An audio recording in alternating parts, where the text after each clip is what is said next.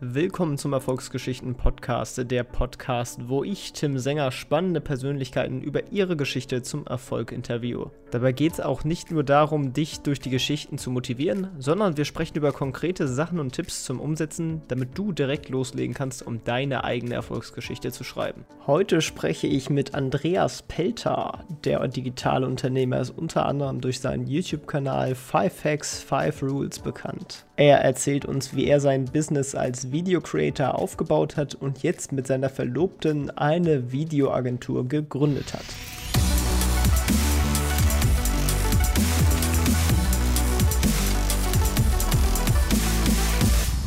Moin Andreas, wie geht's dir? Moin Tim, mir geht's sehr gut, danke. Dir hoffentlich auch. Ja, bei mir ist auch alles super. Am besten starten wir auch mal direkt mit einer kleinen Vorstellung. Wer bist du und was machst du eigentlich so?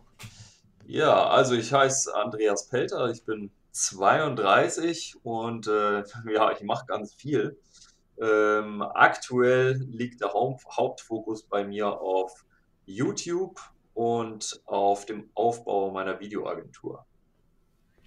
Ah, okay, ja, spannend. Und dazu kommen wir ja auch gleich noch. Am besten schauen wir jetzt erstmal so auf deine Historie. Wo kommst du her? Was hast du gemacht? Äh, ja, wie hat das Ganze bei dir angefangen? Also ich denke jetzt mal, du meinst, wo ich herkomme, nicht äh, örtlich gesehen, aber ich sage. Genau, genau. also ich sage es trotzdem mal, ich bin aus dem Nürnberger Raum. Ähm, ja, wie weit gehe ich jetzt zurück? Fangen wir mal mit der Ausbildung an. Also ich bin gelernter Bankkaufmann, allerdings habe ich relativ schnell gemerkt, ähm, während der Ausbildung schon, dass mir das gar nicht so wahnsinnig zusagt. Ähm, tatsächlich aber ohne zu diesem Zeitpunkt wirklich sagen zu können, was ich will. Also ich bin keiner von, von diesen Menschen, die irgendwie ihr Leben lang oder schon von der Kindheit an wussten, äh, ganz genau wussten, was sie wollen und wo sie hinwollen oder sonst irgendwas, sondern ähm, ich habe damals die Ausbildung gemacht, weil ich zu gut Deutsch einfach keinen Bock mehr auf Schule hatte. Ähm, habe dann aber gemerkt, das ist es irgendwie nicht so wirklich und ähm, ja, hatte dann nach der Ausbildung mein Abi nachgeholt, habe dann studiert, aber tatsächlich war auch das Studium noch so ein Verlegenheits-BWL-Studium. Das heißt, auch da war es eigentlich noch nicht so wirklich klar, was ich machen möchte. Ähm, hatte dann schwerpunktmäßig Logistik und Wirtschaftsrecht genommen, weil das noch die Sachen waren eigentlich, die ich mit am interessantesten fand. Aber wie es das Schicksal so wollte, ähm, hat sich dann alles ein bisschen anders entwickelt. Zum Glück ähm, das heißt, meine Freundin und ich hatten damals gesagt, nach dem Studium, okay, jetzt gehen wir mal einfach oder machen so ein äh, Gap Year oder wie auch immer man das nennen mag und gehen nach Mexiko für ungefähr ein Jahr, sind dann letztendlich neun Monate geworden und äh, lernen Spanisch und dann überlegen wir uns, wie es danach weitergeht.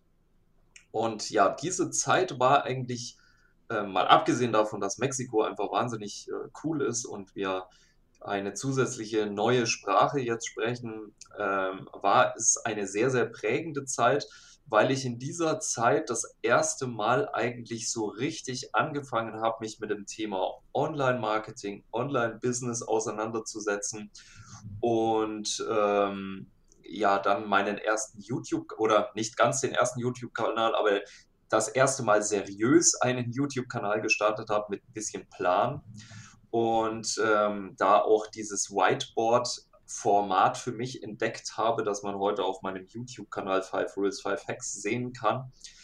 Und äh, genau, da bin ich dann quasi ein bisschen tiefer in die Materie eingestiegen und habe dann eben ganz viel rumprobiert, verschiedene Methoden zum Geldverdienen, Affiliate Marketing, YouTube, äh, die zwei allem voran. Und ähm, ja, betreibe jetzt diverse YouTube-Kanäle seit mehreren Jahren. Der größte ist, wie gesagt, Five Rules, Five Hacks, wo ich Geschäftskonzepte runterbreche, ganz oft mit äh, Kooperationspartnern, weil ich logischerweise nicht jedes Geschäftskonzept selber im Detail kenne und verstehe. Ähm, genau, und interviewe dann eben da öfter Leute, beziehungsweise ja, mache mit Leuten zusammen Whiteboard-Videos und breche da Geschäftskonzepte runter und veröffentliche die auf dem YouTube-Kanal. Und ja, diese, dieser Kanal beziehungsweise meine verschiedenen Kanäle und auch die anderen Methoden, mit denen ich online Geld verdiene, haben dann letztendlich dazu geführt, dass ähm, ich mich zusammen mit meiner Verlobten letztes Jahr, Ende letzten Jahres entscheiden konnte, dass wir unsere beiden Jobs hinschmeißen und ähm, ja, dann ortsunabhängig weiterarbeiten. Und ähm, dann waren wir in Mexiko jetzt die letzten zwei Monate und diesen Aufenthalt mussten wir dann leider aufgrund der aktuellen Corona-Krise abbrechen, weil wir eben ein bisschen Angst hatten, dass wir nicht mehr wegkommen aus Mexiko, ähm, weil wenn wir Glück haben, wir im Juni heiraten werden, ähm, sollte das nicht abgesagt werden und dann hatten wir ein bisschen Bammel, dass wir vielleicht gar nicht mehr wegkommen aus Mexiko und unsere, unsere Hochzeit ohne uns stattfindet sozusagen. Und äh, ja, jetzt bin ich hier. Wir haben unseren Fokus auf äh, den Aufbau unserer Videoagentur gelegt und äh, da sind wir jetzt gerade dabei. Das ist sozusagen das neue äh, Hauptziel. Jetzt einfach viele Kunden gewinnen und äh, nebenbei läuft natürlich das YouTube-Thema weiter. So, das war jetzt ganz schön ausufernd, aber äh, damit hast du auf jeden Fall schon mal den Background. Genau, und jetzt gehen wir auch so ein bisschen äh, nach und nach ins Detail und fangen mal mit den YouTube-Kanälen an. Äh, würdest du einfach mal so kurz umreißen, wie man denn eigentlich mit einem YouTube-Kanal so Geld verdienen kann? Also was für Möglichkeiten gibt es an sich da?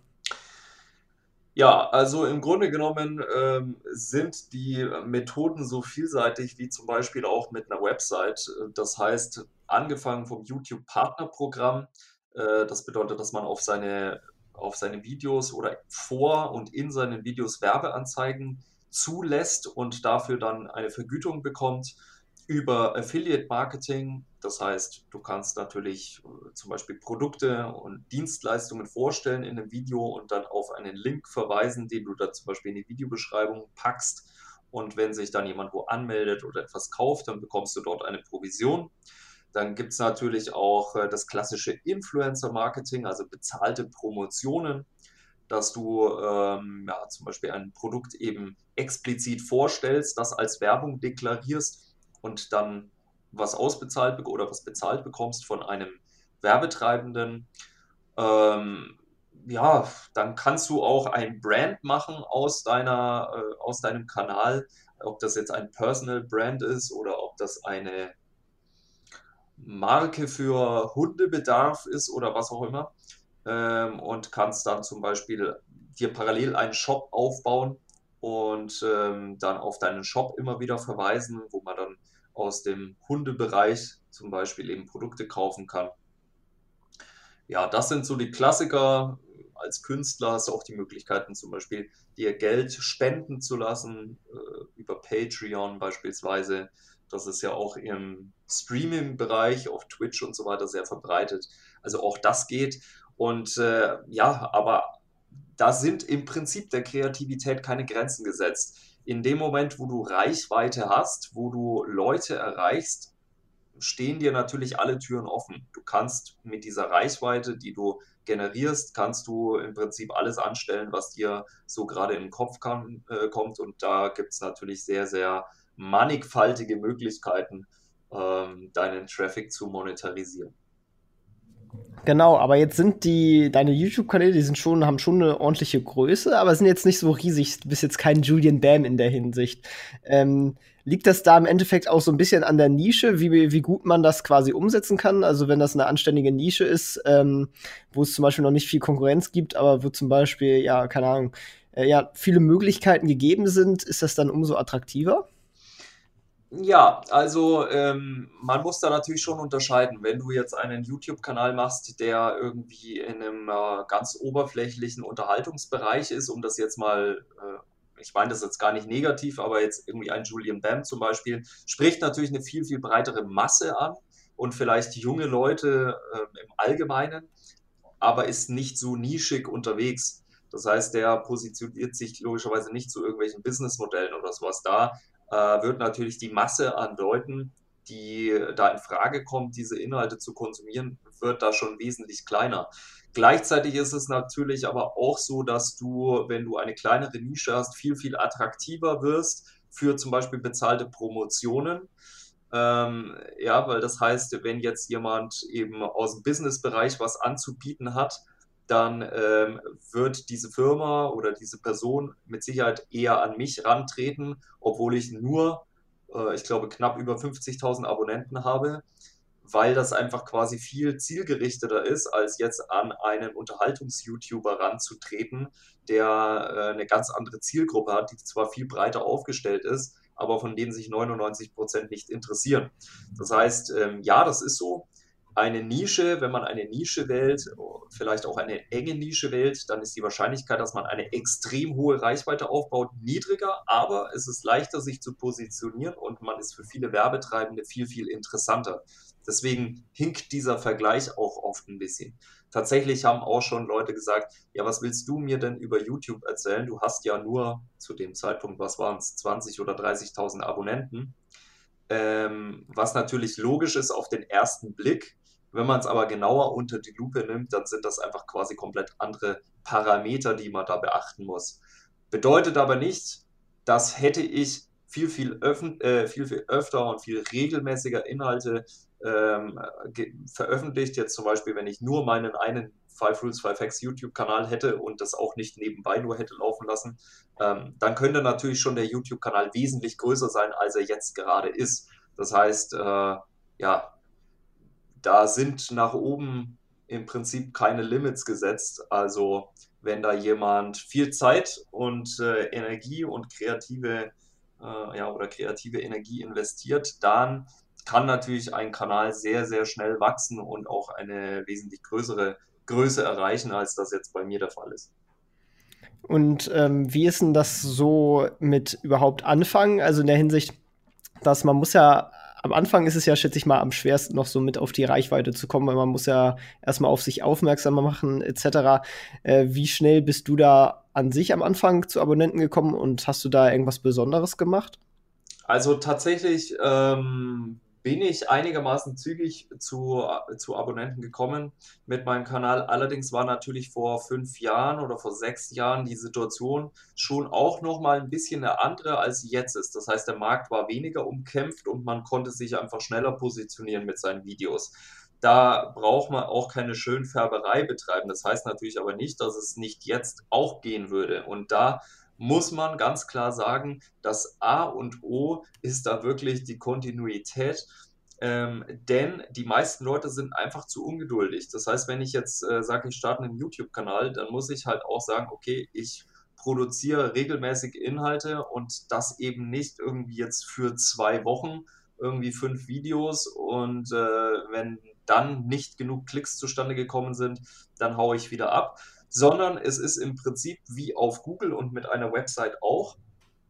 YouTube möchte Creator, möchte YouTuber haben, die einfach äh, kontinuierlich über einen langen Zeitraum hochwertige Inhalte produzieren. Und erst wenn man das tut und quasi das bewiesen, nachgewiesen hat, kriegt man sozusagen von YouTube so viel Autorität zugeschrieben, dass man dann auch öfter zum Beispiel in den Trends mal auftaucht, dass man in den Videovorschlägen an der Seite ähm, bei YouTube auftaucht und so weiter.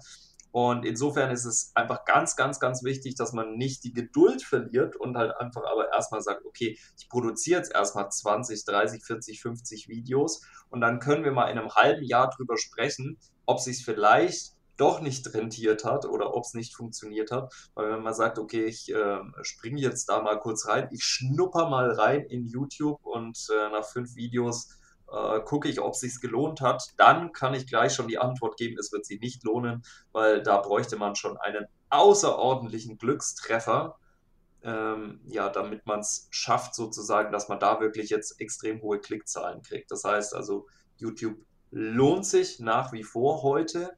Man kann mit YouTube gutes Geld verdienen, aber man muss eben einfach ein bisschen Durchhaltevermögen mitbringen.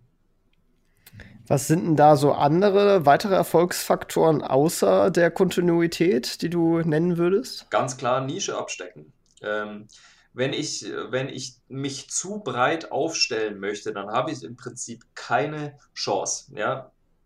Ganz klassisches Beispiel: Fitness-YouTuber. Gibt es wie Sand am Meer. Wenn ich mit, mit einem YouTube-Kanal starte und ich sage, ich veröffentliche dort Fitness-Videos, und ich habe im Prinzip keine eng abgesteckte Nische. Ich habe nicht mir ganz genau überlegt, für wen möchte ich das produzieren oder aber ich sage, ich mache einfach Fitnessvideos für alle, dann ist man hoffnungslos verloren. Weil es einfach so viele äh, Fitness-YouTuber gibt, die vor allen Dingen auch schon so eine große Reichweite haben, dass man dort niemals in der Suche auftauchen wird. Und äh, es wird einfach ein unendlicher Prozess, um da dann wirklich ähm, ja, eine Gefolgschaft, eine Abonnentenschaft aufzubauen.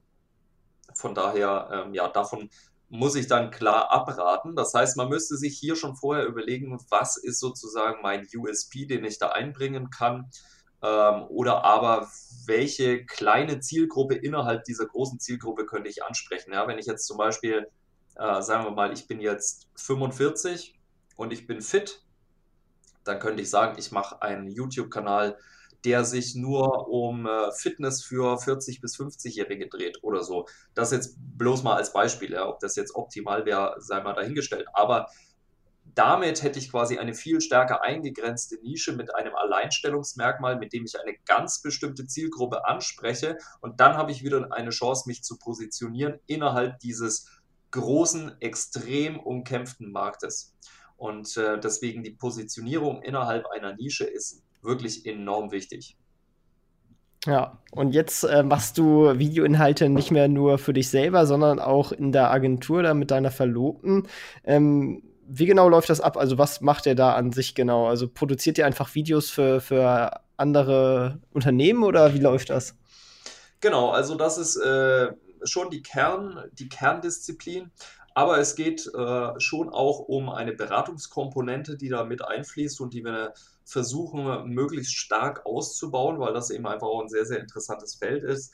Das heißt, ähm, ja, Unternehmen zu beraten, wie sie ihren YouTube-Kanal aufbauen und eben groß machen. Äh, genau solche Dinge, über die wir eben gerade gesprochen haben und vieles, vieles andere. Ähm, ja, und im Optimalfall versuchen wir ein Paket zu schnüren, bei dem äh, sozusagen der Kunde diesen kompletten Prozess auslagert äh, und an uns abgibt. Das heißt, wir übernehmen dann alles vom Kanalaufbau äh, über die Produktion der Videos bis eben zum Upload, der Optimierung dieser Videos für die Suchmaschine etc. pp. Also quasi wirklich das Komplettpaket, sozusagen das Sorglos-Paket für Leute, die sagen, wir wissen, dass auf YouTube eine Menge Potenzial besteht und dass wir uns dort positionieren können, aber wir haben eben nicht die zeitlichen äh, Ressourcen, um uns darum zu kümmern. Ja. Und ähm, wie geht ihr da vor, um, also hattet ihr da schon Kontakte, mit denen ihr quasi direkt Kunden aneinander heranziehen konntet oder ähm, wie ist so euer Plan, jetzt Kunden dafür zu finden? Genau, also wir hatten auch schon Kontakte. Es ist natürlich auch Neukundenakquise, aber tatsächlich, ähm, seit ich angefangen habe, den äh, YouTube-Kanal Five Rules, Five Hacks aufzubauen, war es so, dass einfach immer wieder sich mal jemand gemeldet hat und gefragt hat, hey, könntest du mir vielleicht auch ein Video produzieren? Und ähm, habe das natürlich dann entsprechend immer mal wieder gemacht. Und ähm, ja, diese Leute sind auch ja, zu großen Teilen erhalten geblieben. Von daher können wir da auch schon auf eine kleine Kundenbasis zurückgreifen. Und ähm, ja, alles andere ist dann eben zusätzliche, zusätzliche Akquise, beispielsweise dann eben über LinkedIn oder auch über Facebook oder mal eine Mail schreiben. Ähm, ja, und da sind wir jetzt gerade in diesem Prozess sind wir gerade drin und äh, versuchen uns jetzt eben eine größere Kundenbasis aufzubauen und vor allen Dingen auch eine Kundenbasis an Leuten, die sozusagen nicht Einzelvideos kaufen, denn äh, sonst hast du natürlich das Problem, dass du immer wieder für jedes einzelne Video neu akquirierst, sondern eben äh, Leute, die diese komplette Content-Produktion über einen längeren Zeitraum an uns auslagern.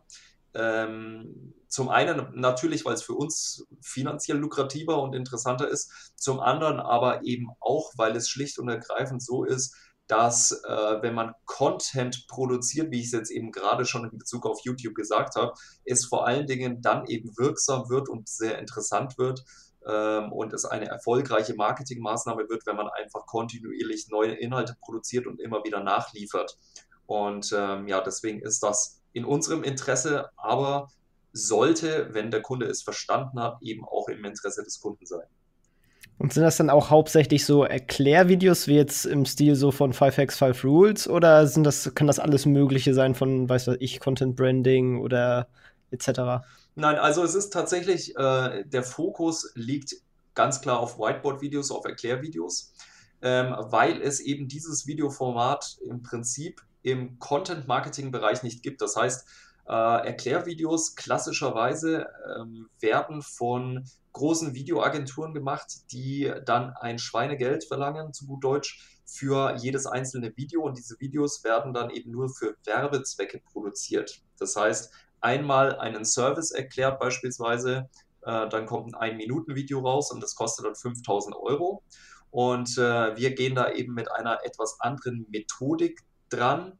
Ähm, und ja, produzieren dann eben Whiteboard-Videos Videos zu Content-Marketing-Zwecken.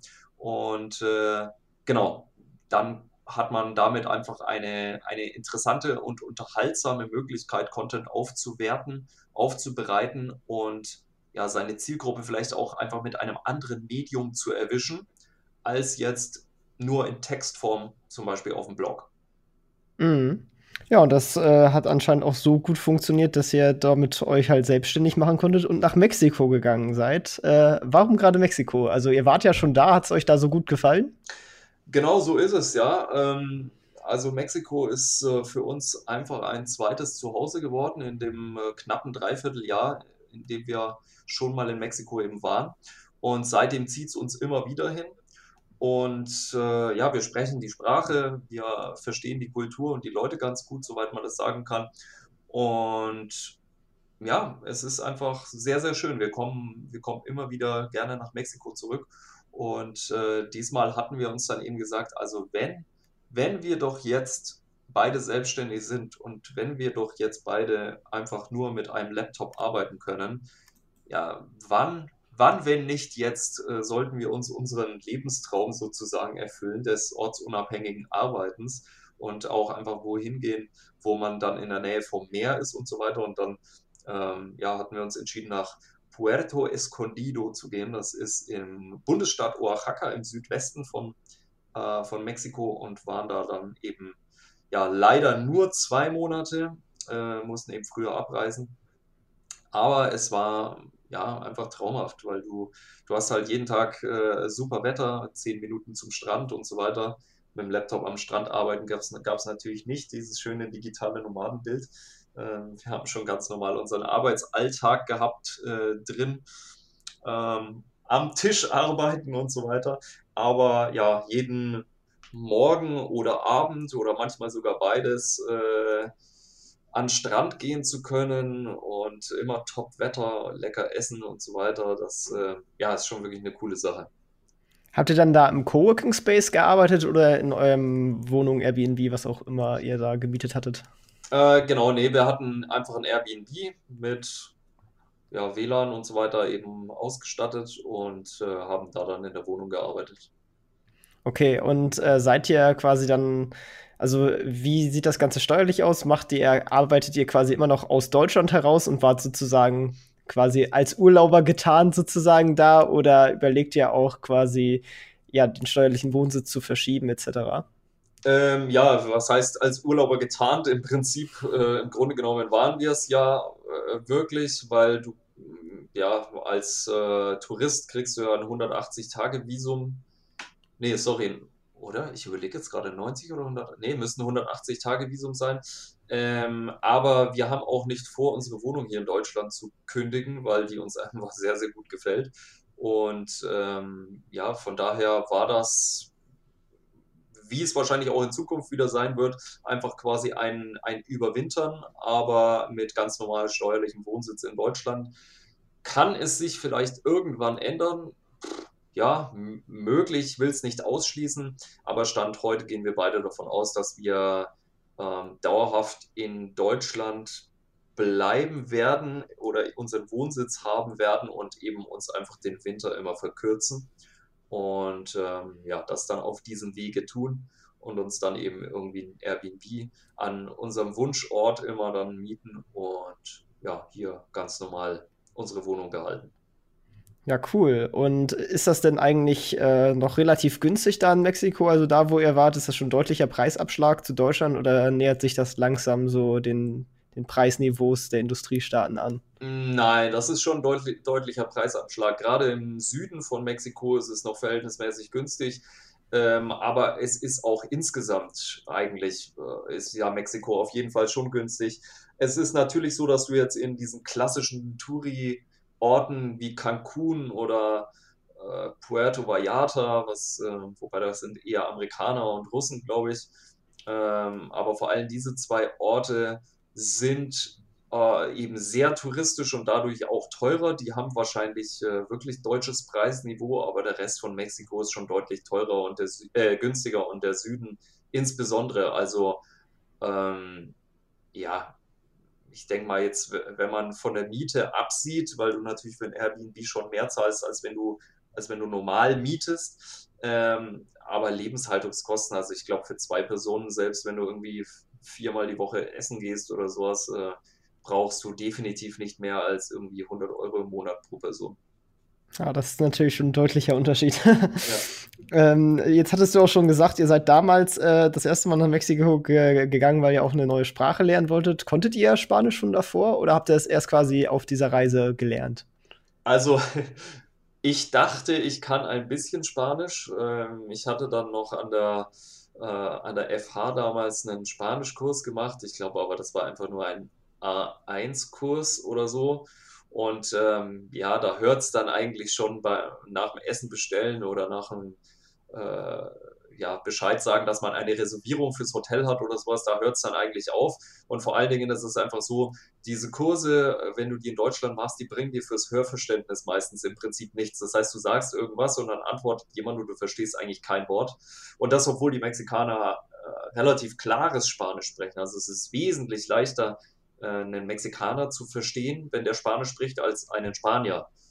Ähm, und insofern, ja, also wir haben es dann dort gelernt, um das jetzt mal abzukürzen. Äh, wir sind mit ganz wenig Spanisch angereist und äh, waren dann dort eben auch nochmal auf einer Sprachschule, haben aber vor allen Dingen eben auch sehr, sehr schnell Anschluss gefunden, weil die Mexikaner einfach sehr offenes Volk sind, äh, wo es leicht ist, Freunde zu finden und haben uns dann eben regelmäßig mit Leuten getroffen und äh, entsprechend häufig die Sprache genutzt und so machst du dann natürlich wahnsinnig schnell große Fortschritte. Wie lange habt ihr denn so quasi gebraucht, bis ihr auf einem soliden Level wart? Also wie lange würdest du jetzt so sagen, sollte man sich dann Zeit nehmen für eine Sprachschule oder so, bis man das vernünftig könnte? Das ist, also meines Erachtens ist das viel zu individuell, um das so zu sagen. Also bei uns hat es tatsächlich, äh, ich glaube, schon vier, fünf Monate gedauert, ähm, bis wir halbwegs, halbwegs konversationssicher waren. Ähm, ich habe keine Ahnung, ob das viel oder wenig ist, aber vor allen Dingen ist es einfach individuell, weil es ja jetzt zum Beispiel so war, ich war mit meiner Freundin in Mexiko und wenn ich jetzt aber allein gereist wäre, dann wäre ich ja noch viel stärker sozusagen dazu genötigt gewesen, möglichst schnell Anschluss zu finden und mich ganz viel mit anderen Leuten zu unterhalten und so weiter. Dann geht es vielleicht noch viel schneller.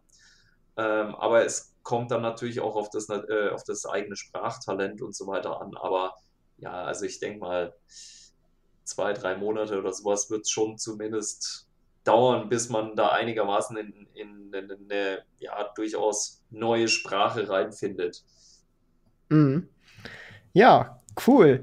Ähm, hast du denn noch äh, weitere Themen quasi, die wir jetzt noch nicht behandelt haben, wo du meinst, das könnte ganz spannend für die Zuhörer sein?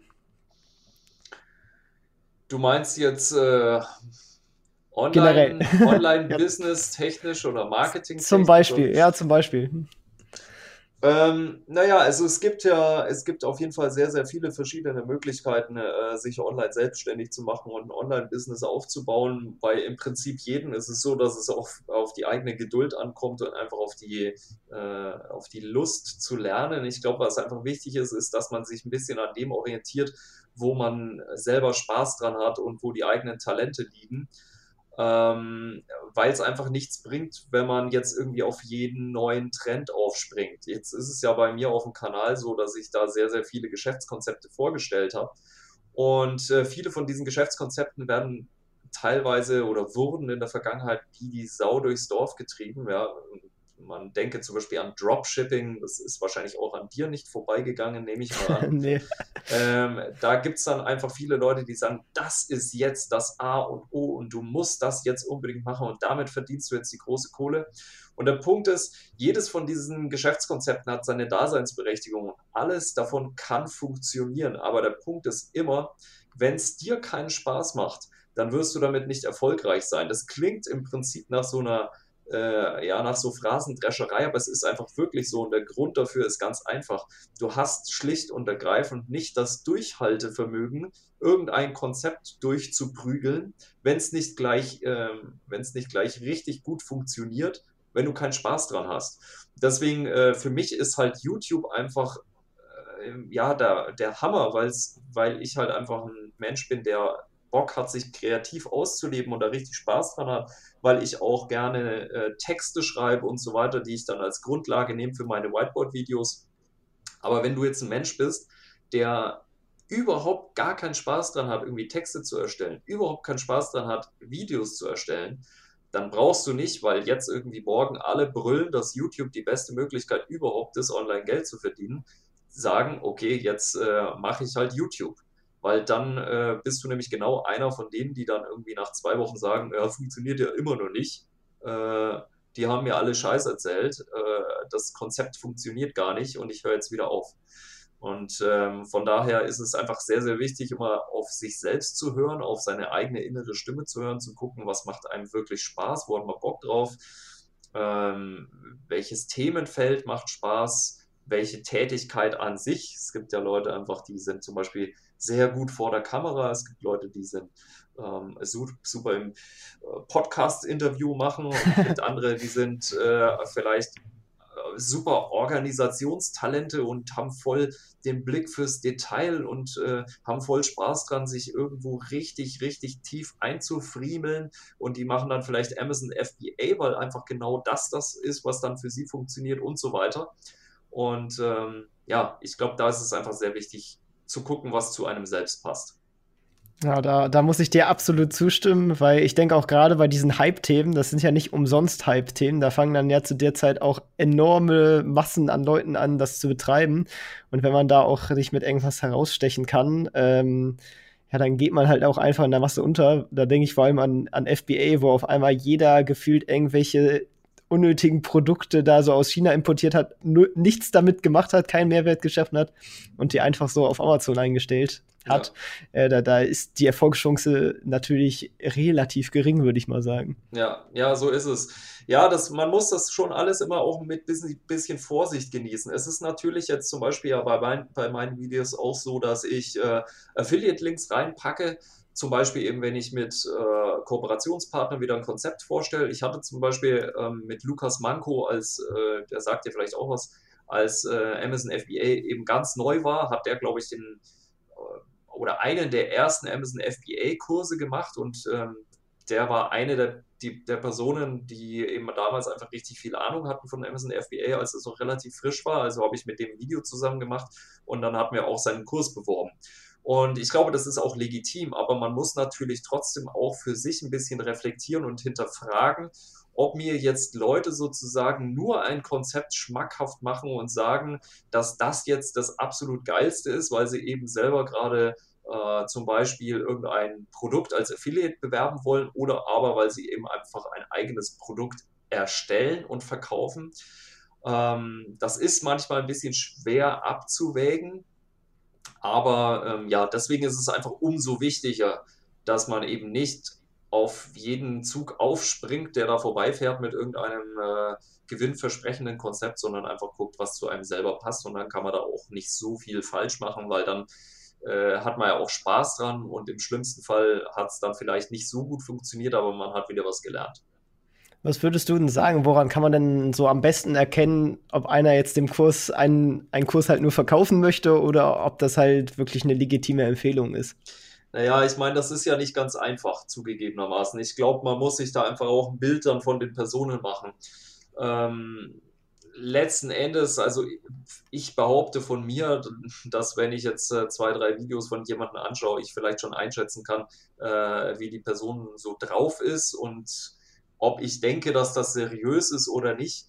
Also ich finde schon, dass, ähm, ja, dass es manchmal doch relativ klar ist, dass da die Intention nur der Verkauf ist und äh, keine ernsthafte eigene Überzeugung dahinter steckt oder so. Aber jetzt irgendwie einen Geheimtrick habe ich leider auch nicht auf Lager, um zu erkennen, ob jetzt jemand äh, nur versucht, selbst zu profitieren oder ob er hinter einem Konzept wirklich steht und der Meinung ist, dass das richtig gut ist und richtig gut funktioniert.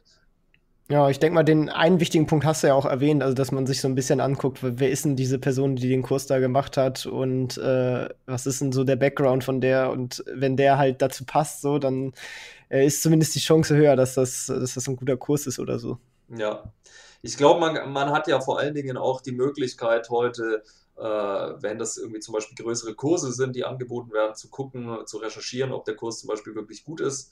Ähm, auch ein bisschen Background zu den, zu den Leuten zu recherchieren und vor allen Dingen auch einfach schon etwas mal, äh, mal Infos zu sammeln, generell zu dem Geschäftskonzept und zu gucken, ob das ähm, in die Richtung geht, dass man dran Spaß hätte und so weiter. Und äh, ja, dann sollte man normalerweise halbwegs schlau sein danach. Ja, top. Hast du denn noch einen Buchtipp für uns mitgebracht? Also, was ist so denn dein Buch, was du unseren Zuhörern empfehlen würdest? Also, lustigerweise, ich lese tatsächlich jetzt in der letzten Zeit gar nicht mehr so viel. Ich habe vor, ähm, vor zwei, drei, vier Jahren habe ich unglaublich viel gelesen, viele Klassiker, ähm, jetzt aus dem Online-Business-Bereich. Äh, da werde ich, ja, da fällt mir bestimmt auch gleich einer ein. Ähm, aber in letzter Zeit lese ich tatsächlich nicht mehr so extrem viele Bücher und äh, gucke eher, jetzt sage ich mal, in einem fachlichen Bereich, wenn mich irgendwas interessiert, ähm, was ich da dazu kriegen kann. Ich glaube, weil es auch so ist, dass äh, viele von den Büchern so, äh, die man äh, ja, die getrennt haben in den letzten Jahren, so auf die Motivationsschiene ein bisschen mitgehen. Und ehrlich gesagt, ich das Gefühl habe, dass ich jetzt einfach auch alles schon mal gelesen habe und sich das im Prinzip alles so ein bisschen wiederholt. Ähm, aber also ein Buch, wenn man es nicht kennt, das ich auf jeden Fall und uneingeschränkt empfehlen kann, ist Kopfschläg Kapital ähm, von Günther Faltin. Wenn mich jetzt gerade nicht alles täuscht, hieß der Günther. Ähm, ja, also das ist ein richtig geniales Buch, wo es einfach um so ein bisschen einen, äh, einen Mindshift geht, sagen wir es mal so, äh, um die Frage, wie kann man in Komponenten gründen. Das heißt, äh, ja, da geht es vor allen Dingen auch darum, wie man möglichst viel Prozesse und Leistungen outsourcen kann, um selbst quasi eine Firma zu starten, ohne jetzt äh, gigantische Investitionen tätigen zu müssen oder aber eben alles selbst machen zu müssen, weil viele Leute ja oder weil niemand alles kann. Und ähm, ja, also das fand ich damals ein sehr, sehr inspirierendes und cooles Buch, was äh, ich auf jeden Fall jedem empfehlen kann, der in Erwägung zieht, sich selbstständig zu machen. Ja, top, vielen Dank. Das werde ich natürlich auch in den Shownotes verlinken und ich würde dir auch absolut zustimmen, weil ich habe auch irgendwie mittlerweile viel zu viele Motivationsbücher gelesen und beschränke mich jetzt eher so auf Fachbücher, weil ich da gefühlt einfach mehr mitnehmen kann als die ganzen Motivationsbücher, weil irgendwann hat man sie quasi alle gelesen, so von der Art her so ist es, ja. Ähm, ja, es, es wiederholt sich einfach irgendwann und äh, irgendwann denkt man sich, jetzt ist auch mal wieder gut. Und äh, man weiß ja schon selbst so in etwa, ja, was man machen kann, wo man Einfluss drauf hat und so. Das meiste ist ja eher so, ja, Bücher, die versuchen dich so ein bisschen aus dem Loch zu holen, äh, aus dieser Einstellung, ich bin Opfer meines Lebens so ungefähr. Und ähm, ja, davon, davon habe ich jetzt in den letzten Jahren einfach genug gelesen, habe ich das Gefühl. Deswegen, äh, ja, wie bei dir, geht es dann eher in die, in die fachliche Richtung. Genau, und äh, alle Bücher, die unsere Gäste empfohlen haben, die sind auch auf unserer Webseite äh, volksgeschichten-podcast.de und sind da auch geordnet nach der Art von Buch. Also da gibt es eine Section Motivation. Wenn man eher nicht nach Motivation sucht, kann man da auch in die einzelnen Fachbereiche sonst gucken. Genau, und äh, das war's jetzt auch schon eigentlich mit meinen Fragen. Ich möchte mich sehr bei dir bedanken für das Interview und äh, würde dir dann auch das letzte Wort überlassen und mich freuen, wenn du unseren Zuhörern auch noch einen Ratschlag oder Tipp für Erfolg mit auf den Weg geben könntest. Ja, vielen Dank, Tim. Äh, war auf jeden Fall sehr interessant und äh, ein sehr angenehmes Gespräch. Äh, du machst das auf jeden Fall richtig cool. Und ähm, ja, ich hoffe und wünsche dir, dass äh, der Podcast sehr, sehr schnell an äh, viel Reichweite dazu gewinnt ähm, weil das einfach, finde ich, ein sehr, sehr cooles Format ist. Und äh, wie gesagt, mein Kompliment an dieser Stelle dafür. Dankeschön. Und ähm, ja, ansonsten Tipps für die Zuschauer. Ja, also ich äh, eigentlich äh, habe ich es wahrscheinlich jetzt schon oft genug gesagt, aber äh, ja, ich glaube, es geht wirklich darum, wenn man sein, äh, wenn man sein eigenes Ding durchziehen will, dass man am Ball bleibt, dass man ähm, Kontinuität reinbringt, was auch immer man startet und eben nicht zu schnell aufgibt. Ich glaube, Geduld ist einfach eine Tugend und äh, ist sehr, sehr wichtig heutzutage, wenn man äh, sich selbst etwas aufbauen möchte. Und äh, deswegen kann ich nur jedem empfehlen, eben einfach nicht zu schnell den Kopf in den Sand zu stecken, wenn nicht alles sofort Früchte trägt. Denn sich selbstständig zu machen, auf welchem Weg auch immer, ist ein Lernprozess. Und ähm, auch bei mir hat am Anfang sich erstmal relativ lang nicht so viel bewegt. Und ähm, insofern ja, ist das einfach wichtig. Und äh, wenn man Spaß bei der Sache hat und eben sich auf etwas fokussiert oder ein Geschäftskonzept wählt, äh, auf das man Lust hat, dann fällt das auch relativ leicht. Und ähm, ja, das wünsche ich auf jeden Fall jedem, der sich überlegt, sich selbstständig zu machen. Und äh, viel Erfolg dabei. Ja, top, vielen Dank. Ciao, ciao. Ciao, Tim. Das war's auch schon mit dieser Folge vom Erfolgsgeschichten Podcast. Alle angesprochenen Links findest du in den Shownotes und auf erfolgsgeschichten-podcast.de. Wenn dir die Folge gefallen hat, dann hinterlasse gerne eine Bewertung auf iTunes und Co. Wir hören uns dann in der nächsten Folge wieder und denkt dran, nur durch Taten kommt man zum Erfolg. Also, legt los.